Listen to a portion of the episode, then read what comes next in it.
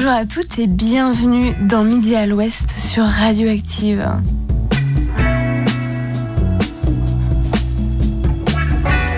Noélie, ravie d'être avec vous euh, en ce dernier jour de la semaine, en ce vendredi 1er mars 2024. J'espère que tout va bien pour vous et que vous avez passé une, bah bonne semaine, euh, voilà, et que, euh, et que et si c'est pas le cas, bah rassurez-vous c'est bientôt le week-end. on fait comme on peut, voilà. En, tout cas, on a vu un petit peu l'arrivée du printemps ce matin. J'espère que ça va continuer cet après-midi. Enfin, spoiler, il va y avoir quelques nuages.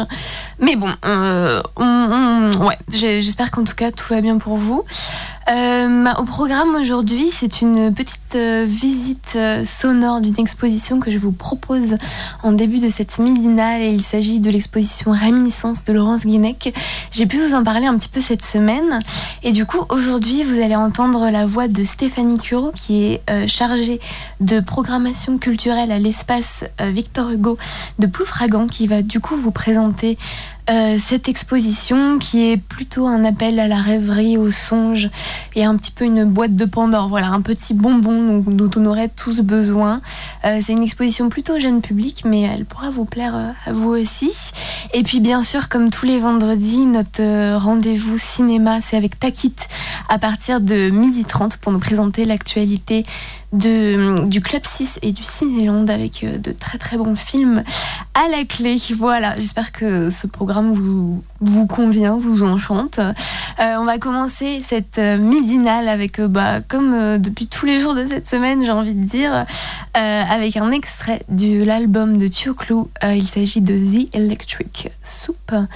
Et nous allons nous passer le morceau Special Gem.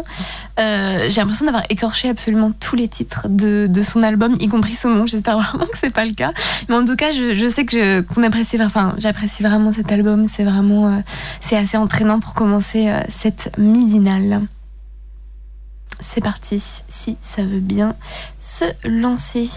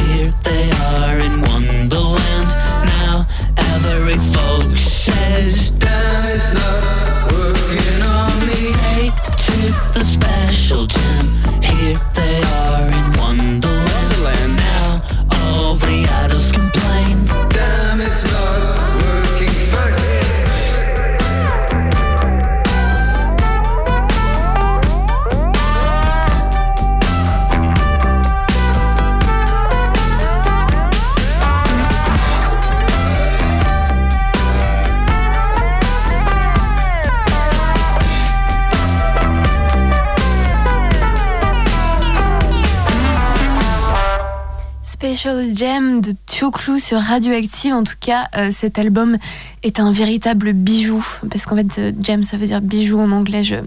Voilà, très mauvais jeu de mots, mais euh, ouais, très très bel album. Il est à midi 7 et à midi 7 et à midi 7, c'est la bonne nouvelle. Ah, la bonne nouvelle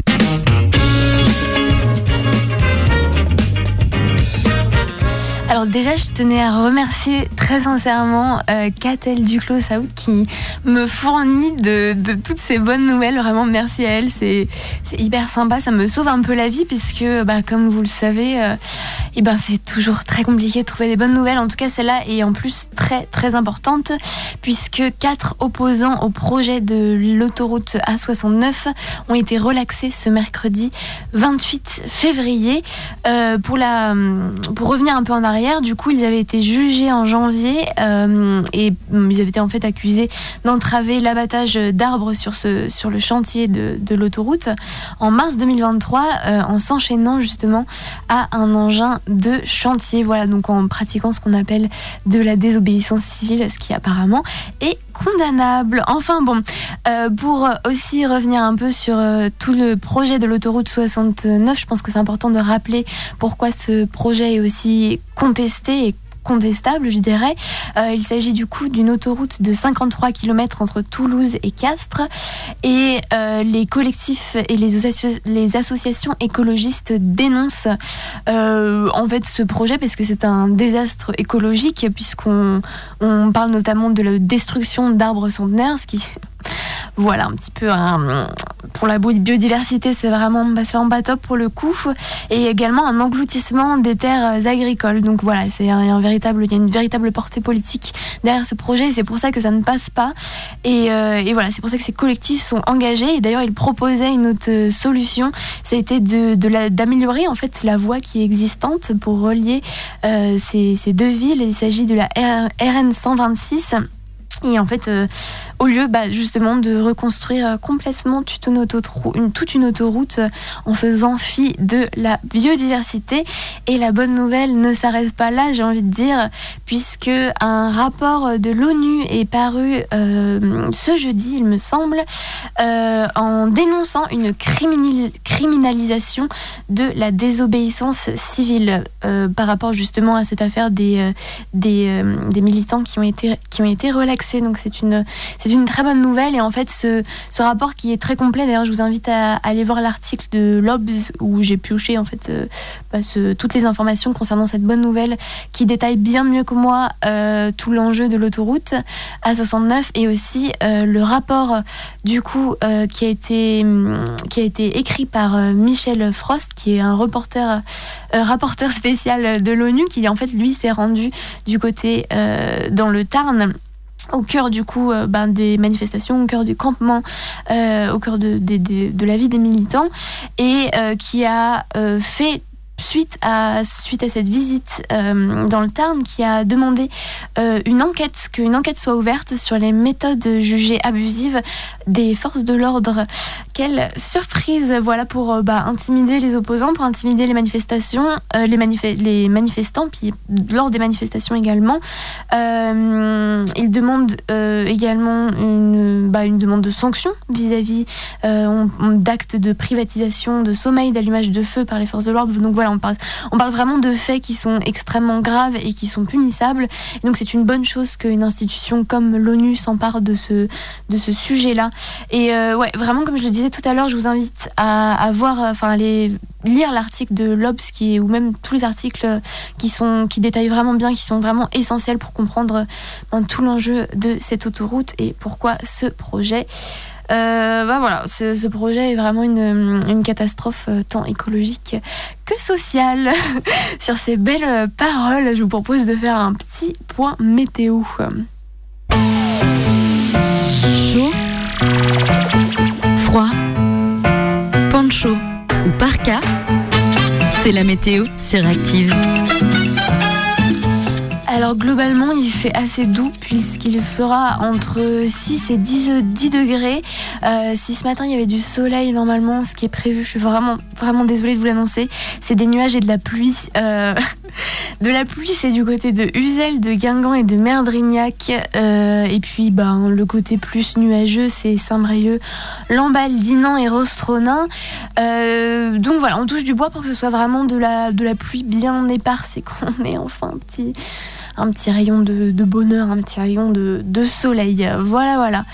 Euh, avant de retrouver du coup euh, Stéphanie Cureau pour nous présenter euh, l'exposition Réminiscence de Laurence Guénec, je vous propose de vous écouter un, de nous écouter un petit morceau de Cassidy qui est tiré de son troisième, troisième album Quelque chose de bien, album qui avait été mis en avant, il me semble, il y a quelques semaines par la Ferra Rock. pourquoi ce morceau? Je trouvais qu'il allait plutôt bien avec, euh, avec l'univers euh, assez enfantin de, l'exposition. Et euh, parce que enfin, vous allez voir dans, ce morceau, elle elle a, c'est un univers qui est assez dépouillé, assez enfantin, assez joyeux, assez coloré, quoi. Voilà. Et puis, bah, c'est parti. Et puis, on se retrouve tout à l'heure pour bah, le petit reportage Cassidy, Mon sac est lourd.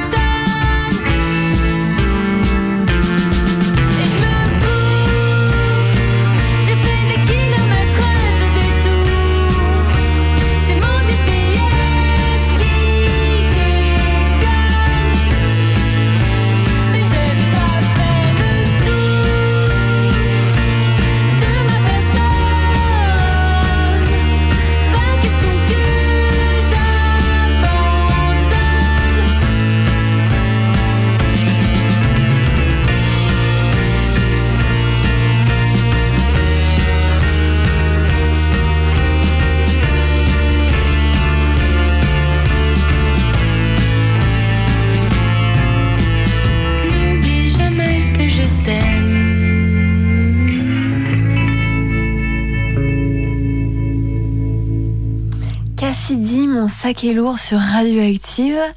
Franchement, le non, le titre est le titre est plutôt pas mal. Euh, bah, je vous propose d'écouter tout de suite euh, moi d'il y a quelques semaines pour présenter l'exposition, comme je disais, réminiscence, réminiscence pardon, de Laurence Guénec, pour avoir une petite, euh, un autre aperçu, voilà, de, de, cette exposition, de manière peut-être un peu plus sonore. Et puis nous, on se retrouve bah, tout à l'heure pour d'autres idées de sortie.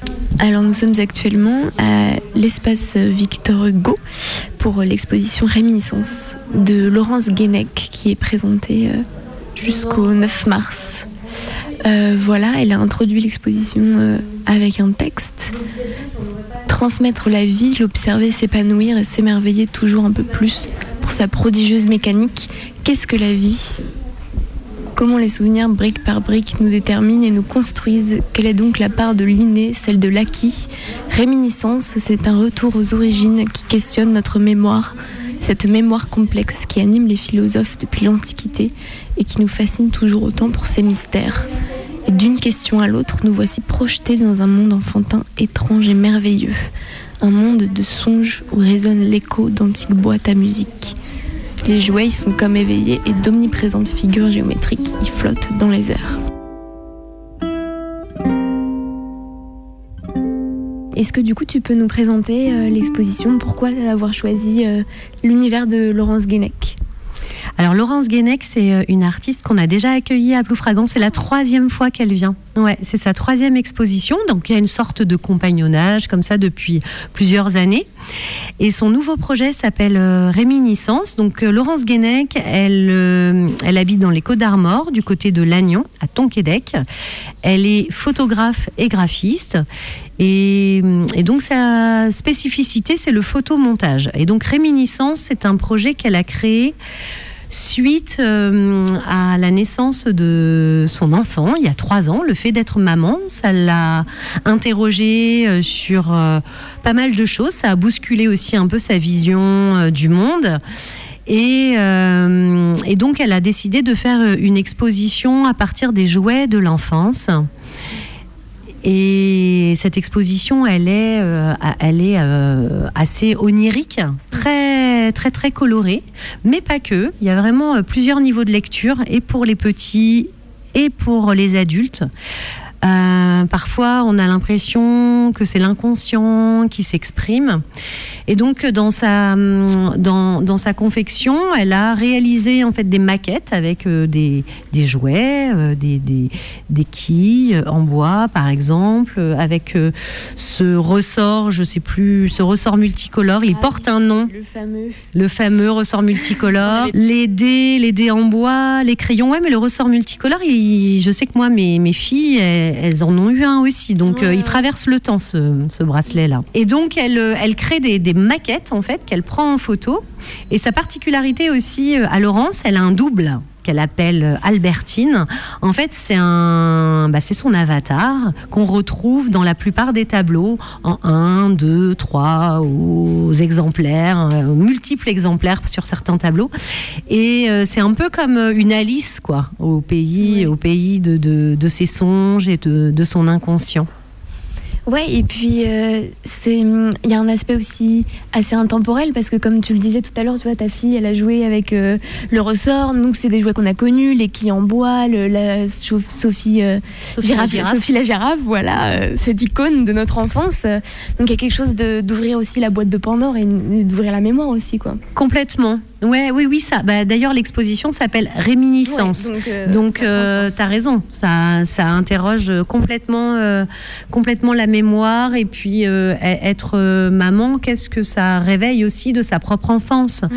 Euh, elle, elle, Laurence, elle disait, elle, en parlerait bien mieux que moi évidemment, mais elle disait l'autre jour que quand elle a eu sa fille, ça l'a aussi interrogée sur elle, enfant, qu'est-ce qu'on lui a transmis, euh, de quelle manière on lui a transmis les choses, et elle, ce qu'elle a envie de transmettre à son enfant, voilà. Et en sachant que chaque être, euh, au-delà de l'éducation euh, des, des, parents, chaque être est différent mmh. aussi dans sa sensibilité. Et puis ça permet aussi de connecter les parents euh, avec les enfants aussi, donc il y a un côté assez intergénérationnel euh, et interactif. cette exposition, elle n'est pas seulement pour les enfants qu'on peut voir se déplacer avec. Du coup, tu leur as donné quoi? Euh, alors c'est des livrets de jeux, oui, parce que Laurence, elle a vraiment réfléchi l'exposition de manière interactive, avec aussi un souci de sensibiliser, les plus jeunes, en fait, à, l'art, à, à comment on visite une exposition, comment on prend le temps aussi de regarder. Et euh, elle, a vraiment, euh, elle a vraiment bien réfléchi à cette question-là de manière euh, très intelligente, je trouve. Là, c'est le premier jour d'exposition, mais on voit que ça fonctionne hyper bien. Donc, elle a conçu des livrets de jeux pour les moins de 7 ans et un autre pour les plus de 7 ans, où il y, a le jeu des 7 différences, il y a le chercher-trouve, il y a voilà, des interrogations sur, euh, euh, sur Albertine aussi, euh, ses apparitions, ses disparitions. elle a aussi conçu trois puzzles qui représentent euh, trois, trois tableaux différents. C'est des, des, puzzles géants qu'on peut reproduire euh, à même le sol, là, dans la galerie d'expo. Pour les plus petits, il y a aussi euh, un tapis de sol interactif. C'est un cherche-et-trouve, qui reprend un des tableaux avec cette fameuse Sophie la girafe. Et dans une, dans une caisse, on retrouve bah, les, les, des jouets que, qui sont sur ce tapis et que les enfants sont invités à à, retrouver en posant l'objet sur le tapis au bon endroit. Et puis elle a aussi, euh, sur un des pans de mur de la galerie, il y a une, une fresque. Euh, collective, c'est-à-dire qu'elle invite les, les visiteurs et visiteuses à, à découper des éléments euh, de, des, différents tableaux qui sont sur des planches à découper. Donc il y a des ciseaux, des tubes de colle à disposition. Et puis euh, on fait comme elle en fait, on découpe, on détourne et on les positionne euh, sur la fresque à l'endroit où on, veut. Et donc dans un mois, on verra à quoi ressemblera cette fresque. déjà dès les premières heures là, elle se remplit assez, assez, vite. Ça va être assez complet. Ça va être assez dense, ouais, je pense. Mais oui, c'est aussi une invitation à, regarder dans le détail aussi. C'est pas balayer l'exposition du regard, mais à vraiment aller dans le tableau et retrouver peut-être ouais, des petits détails qu'on n'aurait pas vus au, premier, au premier regard. Quoi. Oui, c'est ça, c'est prendre vraiment le, temps, de, de l'observation. Parce que c'est vrai. Euh, euh, c'est pas tout à fait inné quand même de visiter une exposition. ça s'apprend. Ouais, enfin, il me semble. Et que là, je trouve qu'elle a, elle a bien réfléchi euh, cette question-là et, pour vraiment les plus petits aussi. C'est super.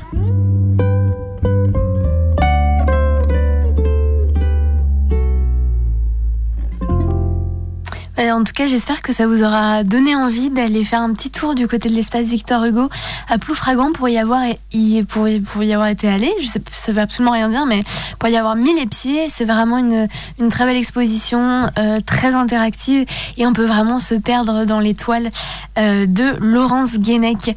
Euh, je vous propose, avant de retrouver Takit pour l'actualité cinématographique, de nous écouter un petit extrait de Walter Astral, c'est Soleil. Euh, parce que euh, Walter Astral, vous pourriez le retrouver, enfin vous pouvez le retrouver du côté de la route du rock version euh, hiver, voilà. Et juste après, Takit.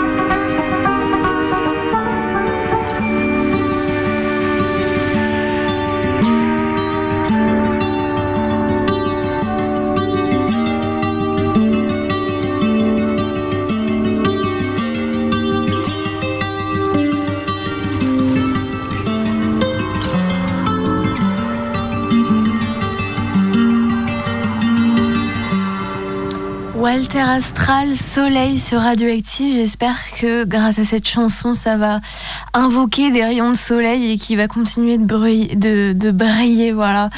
Euh, bah vous êtes bien sur Radioactive et à midi 29 avec un petit temps d'avance de 1 minute, presque midi 30, un vendredi, c'est... Big. Chronique de Takit. Tous les vendredis à 12h30, toute l'actualité ciné de la semaine au club et au Cinéland avec Takit.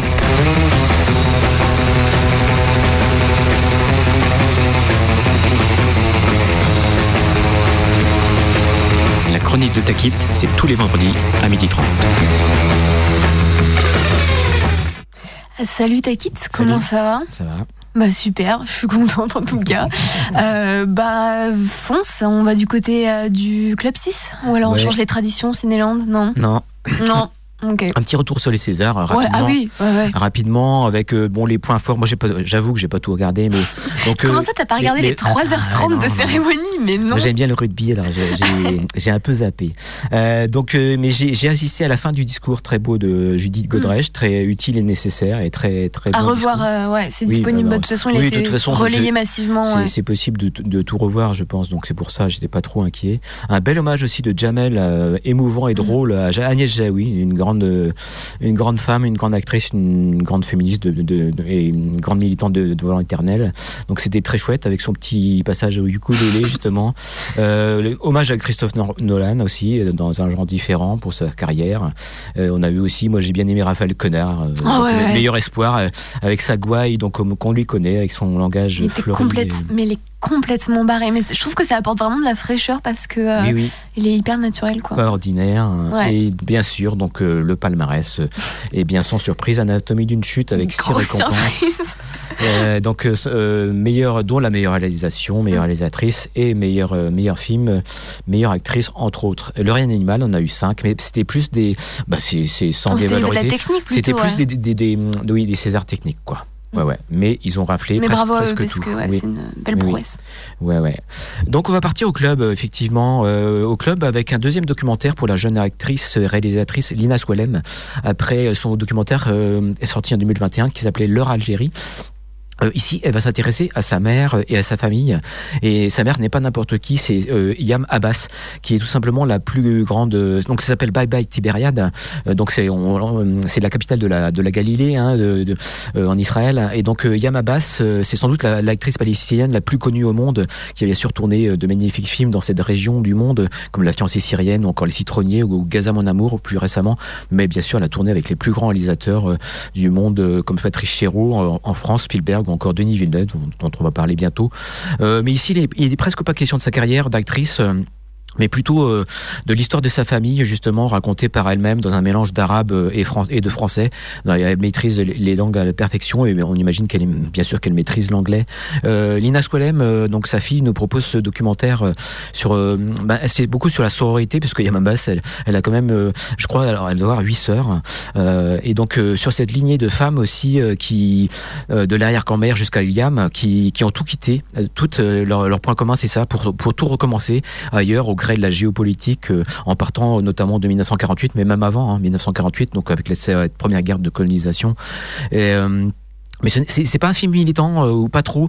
Dont il s'agit, c'est plutôt un film sur le déracinement, euh, euh la nostalgie d'un lieu magnifique, parce qu'il faut savoir quand même que Tibériade, bon ben, euh, Tibériade c'est une ville, c'est le lac, et le lac quand même c'est un lac mythique, hein, c'est le lac quand même où a marché Jésus, euh, au marché Jésus, et c'est aussi le ben, pour tous ceux qui y croient, et, et donc c'est aussi le lac où il y a eu la pêche, cette pêche miraculeuse, donc tout c'est très important pour les chrétiens et, et pour les juifs, même pour les musulmans qui ont des voilà qui s'intéressent à ce lac-là aussi. Euh, euh, et donc euh, voilà, Yam, elle a tout quitté 30 euh, ans auparavant, ce lac, donc cette région qu'elle adorait, ben, un petit peu par rapport aux pesanteurs familiales, le patriarcat et son, sa grande envie de liberté dans le travail, dans l'amour. Et Lina, sa fille, va tenter de reconstituer tout ça parce qu'elle elle est née à Paris, à hein, Lina, donc elle n'a pas connu tout ce pays, sauf dans ses trois quatre premières années où, elle, où elle a été en vacances, où elle est retournée. Donc on voit des images de 92, un petit peu dégradées, mais quand même, mais c'est vraiment des images touchantes, des, des très belles archives de ce quotidien tout simple avec ces, ces femmes magnifiques, ces grands-mères, ces arrière-grands-mères. Euh, et donc, euh, et des archives personnelles et aussi historiques un petit peu moins mais vraiment de dans les somptueux paysages de cette euh, de cette Galilée. Donc ce paradis euh, trompeur hein, euh, qu'elle nous fait partager euh, ce poids du destin euh, qui a donné toute leur force à ces femmes et ce sourire derrière les larmes. Euh, mais pas de pathos hein, dans ce film c'est vraiment une ode à la, à la liberté au choix salvateur de s'exiler hein, parce que c'est vrai que même si ses sœurs sont, sont très bien sorties ben des fois elles lui en veulent malgré, malgré les sourires elles, elles lui en veulent un petit peu parce qu'elles elles en ont un peu bavé aussi dans, dans la famille. euh, Elle aimait et donc elle, elle s'en veut assez un petit peu. Et on est, on éprouve vraiment un vrai déchirement en contemplant ce, ce- ce- ces belles images de ce film, parce qu'on connaît cette situation euh, catastrophique, cette situation désastreuse aujourd'hui euh, entre Israël et la Palestine, et euh, qui n'est pas prêt de s'arranger. Bon, euh, c'était pas le paradis, mais il y a 30 ans non plus. Mais on sent qu'il y a, bah, c'était bien sûr. C'est important de voir qu'il y a de la vie, quoi. Il y a de la vie, ça a été tourné avant le 7 octobre, Mm. et on se demande ce que, ce que sont devenus un peu ces, ben, ces lieux là actuellement, euh, même si c'est un petit peu éloigné de, voilà, de, de ce qui se passe euh, aujourd'hui. Donc un film nécessaire à voir. euh. Ouais, ouais, un, un- un beau film, et c'est très doux en fait. C'est pas dans la, euh, mais on, on imagine tout ce qu'il y a derrière, toutes ces, tout ce déracinement. Déjà, il n'y a pas besoin d'en rajouter. Euh, et très beau, très beau visage, très beau gros plan aussi, très, très belle femme, très simple en fait. Ouais, c'est une, une superstar. Hein. Yamabass, euh, vous regardez sur, voilà, sur sa fiche Wikipédia ou autre, vous allez voir dans tout ce qu'elle a joué, elle n'arrête pas de tourner euh, et vraiment une superstar. Mais vraiment euh, au service de sa fille dans ce film.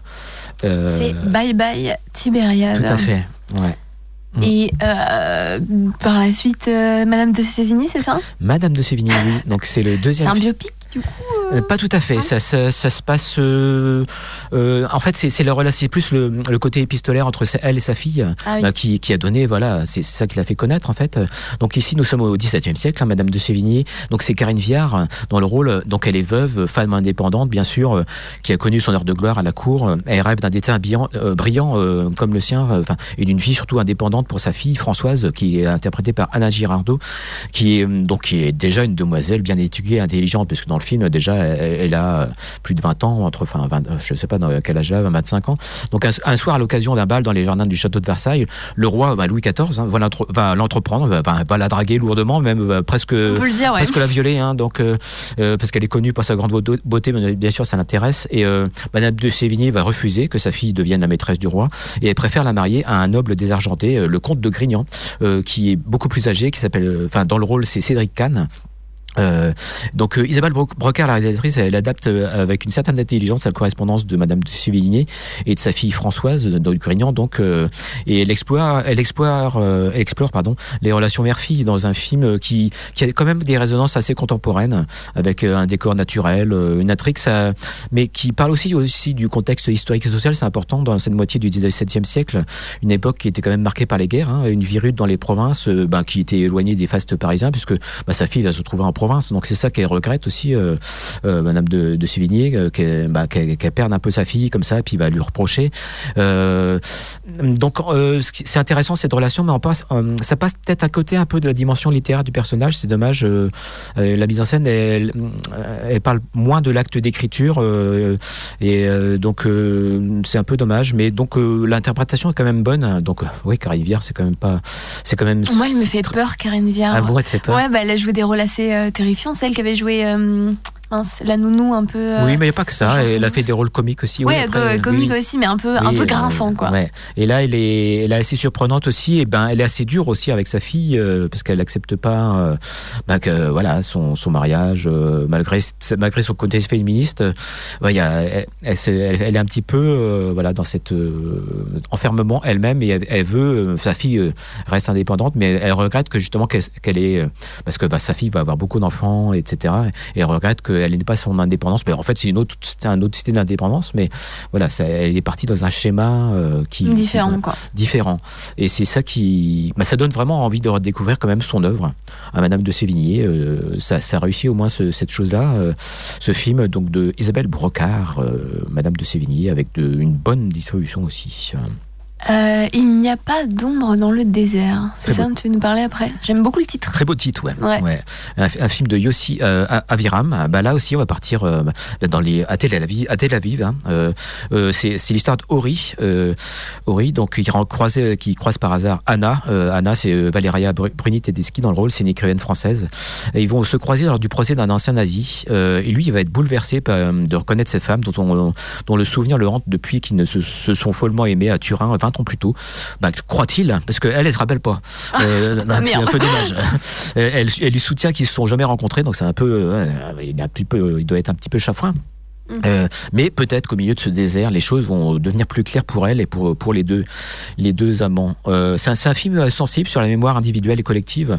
C'est vraiment un beau portrait de, de femme, euh, de, assez délicat, porté par ben, bien sûr une, une interprétation assez sobre. Ben, c'est vrai que elle est caricaturée un petit peu comme ça. C'est vrai qu'elle a des rôles souvent fantasques. Ouais, c'est assez grandiloquent, quoi. Mais là, c'est pas le cas. vraiment très, à la fois forte et un peu fragile. Euh, mais le film, malheureusement, il, il parvient pas à trouver totalement son équilibre entre une histoire d'amour contrarié et, et, un récit de transmission qui est très intéressant. Et euh, notamment, euh, ben, on se demande un peu, il laisse paner peut-être le misère trop longtemps. Mm. Et donc, c'est, on aurait aimé la résolution qui arrive, qui, qui, est chouette, mais qui arrive peut-être trop tard. mais il reste une belle ambiance, ben, un beau désert, bien filmé, une belle image hein, quand même. dans ce film, si vous êtes, alors je connais pas l'acteur, mais donc Valéra Bruni Tedeschi. Euh, l'acteur, c'est Yona Rust Zenker. Zenker, ouais. Voilà. Ok. Euh, Et c'est un, un film euh, qui est pas français pour le coup euh Non, c'est un film qui doit être. Bah, je sais pas si c'est du coup c'est Yossi Aviram, je crois qu'il est israélien. Ouais, on est encore parti dans cette partie du, du, globe. Ok, super. Et il n'y a pas d'ombre dans le désert. Une histoire d'amour, une histoire de transmission, un petit peu tout ça foutu là-dedans. on continue du côté du club 6 du coup. Oui, avec Black Tea. Black Tea, c'est le cinquième film pour Abdelrahman Sissako après son chef-d'œuvre euh, qui est, sorti il y a 10 ans déjà, euh, Timbuktu. Euh, ici, c'est l'histoire d'une jeune femme, Aya, ivoirienne, une trentaine d'années, qui dit non le jour de mariage, donc à la super générale. Elle va donc émigrer en Chine et elle va travailler dans une boutique d'export de thé avec un avec Kai, un chinois de 45 ans. Aya et Kai vont tomber amoureux, mais leur histoire, bon, est-ce qu'elle va survivre au, tumulte du passé, aux préjugés, aux préjugés ben, qui existent hein, malheureusement comme comme dans, dans tous les pays, enfin euh, qui existe en Chine? Euh, donc c'est la force du cinéma de d'Adiraman Sissako, c'est un petit peu d'opposer ben, cette douceur et cette subtilité des liens humains euh, et, du coup et cette chaleur ben, des, images, la laideur du, monde environnant et donc à l'image de, de, de, sa filmographie avec une belle, belle mise en lumière de Emeric Pilarski qui épouse vraiment parfaitement cette délicatesse de Sissako et une love story avec euh, sur fond euh, de deuil, d'identité, d'immigration. Mais peut-être qu'à force de retenir l'émotion, euh, bah, il, il veut pas faire de pathos, de sentimentalisme. Il finit par créer une distance. Après, ça vous de juger, mais peut-être avec ses personnages.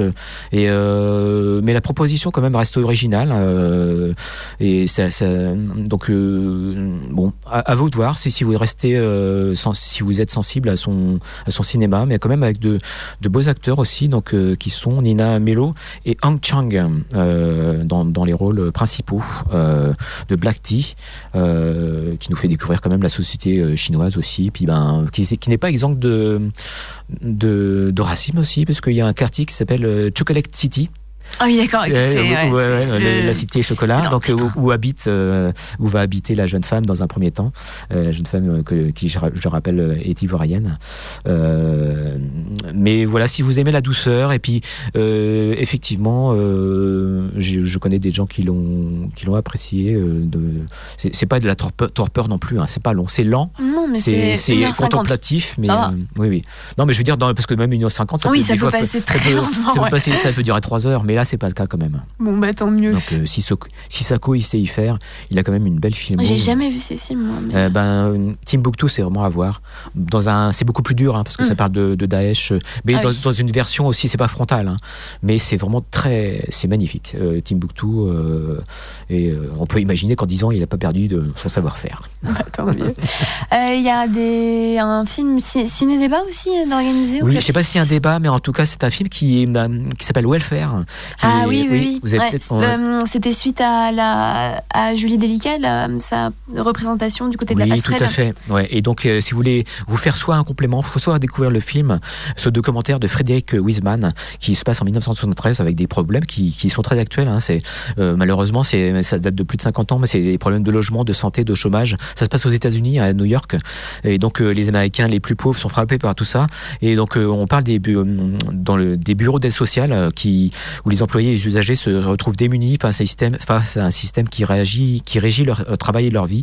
Et ben, on peut euh, malheureusement, ça se reproduit aujourd'hui, euh, où il y a un peu une incompréhension, euh, ce système qui est très très lourd pour avoir des aides sociales. Et donc, si vous voulez découvrir ce film, si vous l'avez pas vu, donc c'est à 20h ce soir, où il y a une séance aussi mardi prochain à, 20 à 13h45. Mais c'est plus, ouais, c'est plus fa- facile de le voir ce soir. Ouais, je sais Je que l'adaptation bah, au théâtre justement de Julie Délicat, elle avait pas mal, elle avait pas mal marché du côté de la passerelle vraiment, Ouais. parce que c'était en ouverture aussi du Festival d'Avignon, donc c'était quand même, il y a quand même des spectacles de qualité euh, du côté de la passerelle. Euh, D'autres actualités du côté du Club 6 ou, euh, Oui, il y a les petits trucs qu'on aime bien, c'est le coup de cœur surprise de l'AFCAE, le cinéma, cinéma d'art et d'essai. Euh, chaque premier lundi du mois, eh ben, ça va déjà être le cas, euh, c'est lundi prochain. Sans aucun indice, voilà, foncez les yeux fermés, Foncez ça peut être une bonne fermés. ou une mauvaise surprise. Déjà, je peux vous dire les films qui sont passés, hein, les films euh, surprises, il y a eu Le règne animal quand même.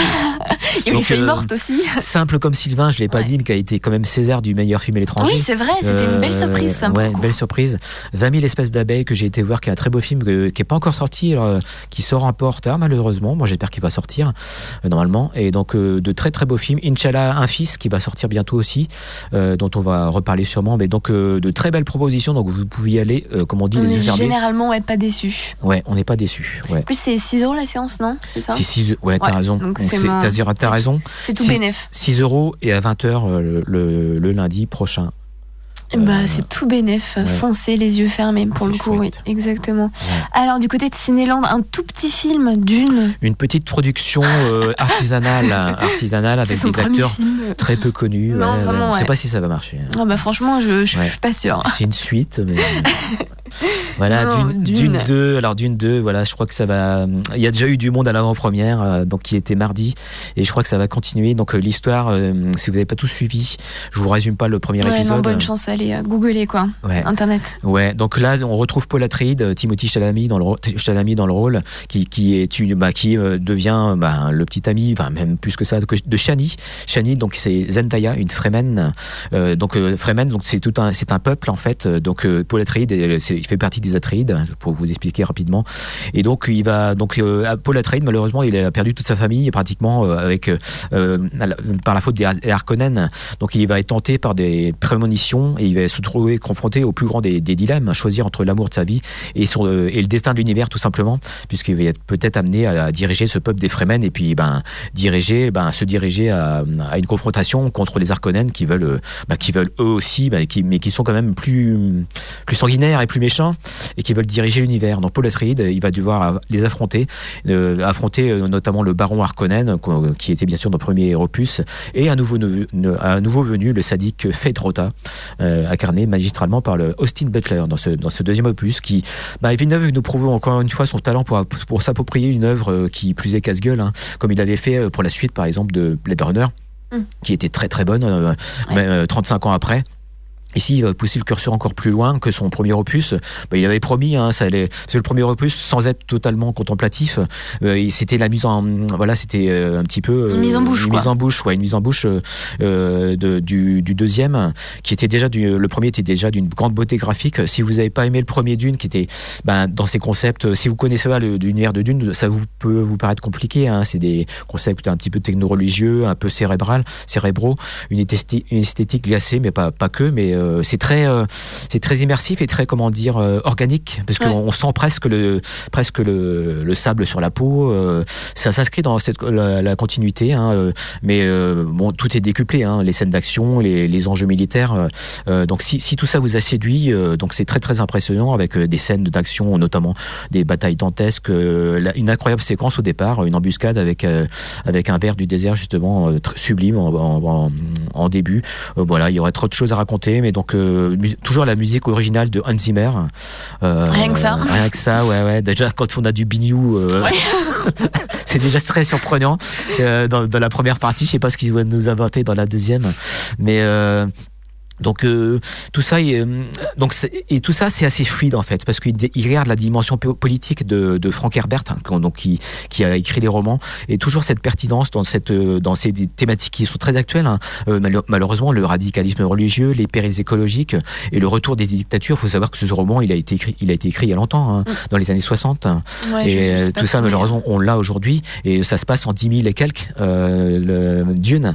Mais tout ça, ça reste fluide. C'est bien vulgarisé. Euh, tous ces concepts complexes euh, pour les non-initiés, vous inquiétez pas, si vous ne connaissez pas l'univers, vous n'allez pas être perdu. Je pense, rien que d'un point de vue visuel, je ne l'ai pas encore vu, euh, mais je pense que d'un point de vue visuel, ça, vaut le coup. Quoi. Ça a l'air absolument Oui, magnifique. oui, déjà qu'il n'y avait pas beaucoup. Et je pense que c'est bien. dans le premier, il y avait moins d'action, c'était, mais déjà, on s'ennuyait pas. Et là, c'est assez équilibré. Il n'y a pas que de l'action, mais c'est assez touchant aussi, c'est assez émouvant dans le. Justement, Timothy Chalamet, il prend de l'ampleur euh, dans le fait qu'il devient, bah, il devient adulte. Hein. Euh, il va devoir euh, se sortir un petit peu de sa zone charisme de, imparable. de confort. et il est plus ado et là il va qu'il fasse qu'il prenne des décisions. On peut, on peut le dire. il va devenir meneur d'un peuple carrément et, dans sauver l'univers, c'est pas rien. Oui, exactement. et, accompagné de Zendaya bien sûr dans le rôle de Shani, très aussi très magnétique peut-être. Très magnétique et très très sobre dans le pas que, mais euh, hmm. voilà, très voilà un beau couple de cinéma. Un autre petit film au Cinéland, c'est euh, tomber, du camion. Oui, alors là, on va pas dénigrer. Hein, Il passe après d'une, donc bon, le pauvre. On va descendre un petit peu, mais tomber du camion, ça doit être pas mal. J'aime bien la thématique. C'est donc c'est un film de euh, Philippe Paulet-Villard. C'est son premier film. Après, il avait réalisé un très beau de, court métrage. Ça, date déjà, mais c'est en 2008. Bon, on sait que le cinéma, c'est pas c'est pas facile, mais il est surtout acteur. Ça s'appelait Mozart des Pickpockets. C'était très rigolo. Donc tomber du camion, ça parle d'un patron de chalutier qui malheureusement Stan, donc c'est Patrick Timsit, son chalutier va, tomber en panne. Donc c'est un vieux marin bourru, il va, il va peiner à trouver sa place euh, sur la terre ferme parce que son chalutier est vraiment très très en panne. Donc euh, il va avoir une autre vie. Donc François sa femme euh, Valérie Bonneton et ses deux fils gendarmes ont l'habitude de son mauvais caractère et ses petites embrouilles surtout depuis qu'il est à terre. Donc là il fait vraiment des grosses embrouilles. Mais ses ennuis prennent une autre ampleur quand il va rentrer à la maison avec Baman 10 ans trouvé dans un carton volé. Baman qui est un petit migrant ah oui, d'accord, ok. Ouais. Euh, donc c'est un film, vous avez compris, c'est une, une, comédie un peu sociale. Mm. Euh, Patrick Selpis, il se révèle parfait dans ce, dans ce parfaitement crédible dans ce rôle de marin pêcheur dépassé avec sa barbe de Père Noël euh, et son ciré. On n'a pas l'habitude de le voir comme ça, mais euh, il a, il a des problèmes aussi d'illettrisme et, et, des fantômes du passé. Je vous raconte pas ce qui se passe, mais et Valérie, Valérie Bonneton euh, elle donne une certaine épaisseur à son son, son rôle d'épouse solidaire, euh, très empathique et au final très très courageuse. Euh, bon, le scénario est un peu couru, et un peu cousu de fil blanc avec un traitement des personnages secondaires malheureusement peut-être pas assez rigoureux et quelques facilités. Euh, euh, la première partie est pas mal, et euh, mais ça reste une, sympathique chronique, donc bon qui qui, qui fait du bien, quoi. fait du bien pour faire rire et puis assez émouvant dans le. Un petit dimanche après-midi si oui, voilà, si vous êtes ouais, Il est encore en vacances. Ouais, ouais, voilà, tout à fait. Bah, merci. Enfin, oui, si non, j'allais te fermer la parole, mais euh, si tu as d'autres choses à présenter, voilà, on est bon. Non, si on est dans les temps. Euh, bah, nickel, parfait. Hmm. Bah, tu sais, euh, il est midi 52, tu sais ce que ça veut dire à midi 52, c'est l'heure de la fête.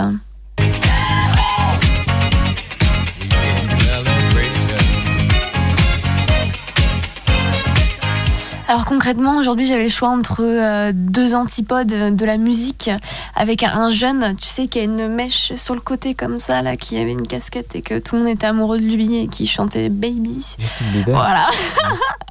et oui, je sais que tu es un grand fan de Justin Bieber et que tu as des posters partout de lui. Euh, ou alors bah, un, tout petit compositeur euh, autrichien. Voilà, une nocturne, une petite nocturne. Il est autrichien, Chopin? Je crois. Ouais, j'ai peur de dire des bêtises. Mm. mon inculture va se voir à la radio. en tout cas, voilà, c'est l'anniversaire de, Justin Bieber et de Chopin. J'aime bien, j'aimais bien l'arrangement entre les deux. C'est assez sympa. ça se ressemble, ouais, c'est vrai. Ouais, ouais, Ils font complètement partie du même univers. Tout à fait.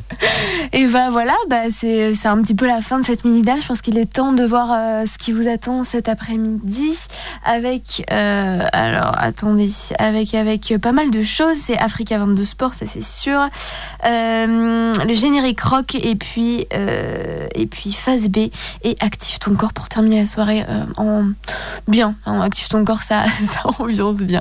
En tout cas, merci beaucoup. Bah, merci Takit d'avoir été avec nous. On se retrouve la semaine prochaine. Salut. Et puis, bon, on a quelques on a quelques secondes. Du coup, je peux faire quelques petites, euh, quelques petites idées de sortie. Bah, comme je le, disais tout à l'heure, c'est euh, la route du rock euh, version hiver. je sais que tu es plutôt rock, toi, non? T'aimes bien le rock, ouais. Avec une belle programmation, bah, notamment Walter Astral, et puis plein d'autres, plein d'autres, plein d'autres choses hyper sympas. on a également, qu'est-ce que j'avais noté d'autre? Une petite, un petit rendez-vous des brasseurs et des vignerons ce week-end du côté de Quessois. C'est du côté de la, de la salle des fêtes de Quessois. Euh, voilà, c'est des vignerons qui viennent nous présenter euh, leur savoir-faire. Il y a une initiation, il y a une dégustation de bons vins aussi. Euh, c'est le dimanche, c'est de la guinguette, restos, de l'apéro, avec de l'huître, du fromage. Donc voilà, c'est le tarif à 6 euros et vous pouvez découvrir à peu près tous les vins, tous les euh, tout, tout, ce qui constitue notre patrimoine français, j'ai envie de dire. Euh, plein d'autres idées de sortie. Il y a aussi une petite, une petite exposition, c'est la forme des mots, c'est Cécile Chiron. C'est la première exposition du côté de la galerie de Maxime l'Ancien qui vient d'ouvrir du côté de Saint-Brieuc. Et puis euh, Barboton dans la rivière aussi pour rendez-vous pour les petits-enfants. voilà, en tout cas, j'ai été ravie de passer bah, cette première semaine, je dirais peut-être un peu plus d'expérimentation avec vous. Et puis, ben, tout de suite, le Flash Impro avec Vincent Posé. Et puis euh, on se retrouve, euh, on se retrouve la semaine prochaine.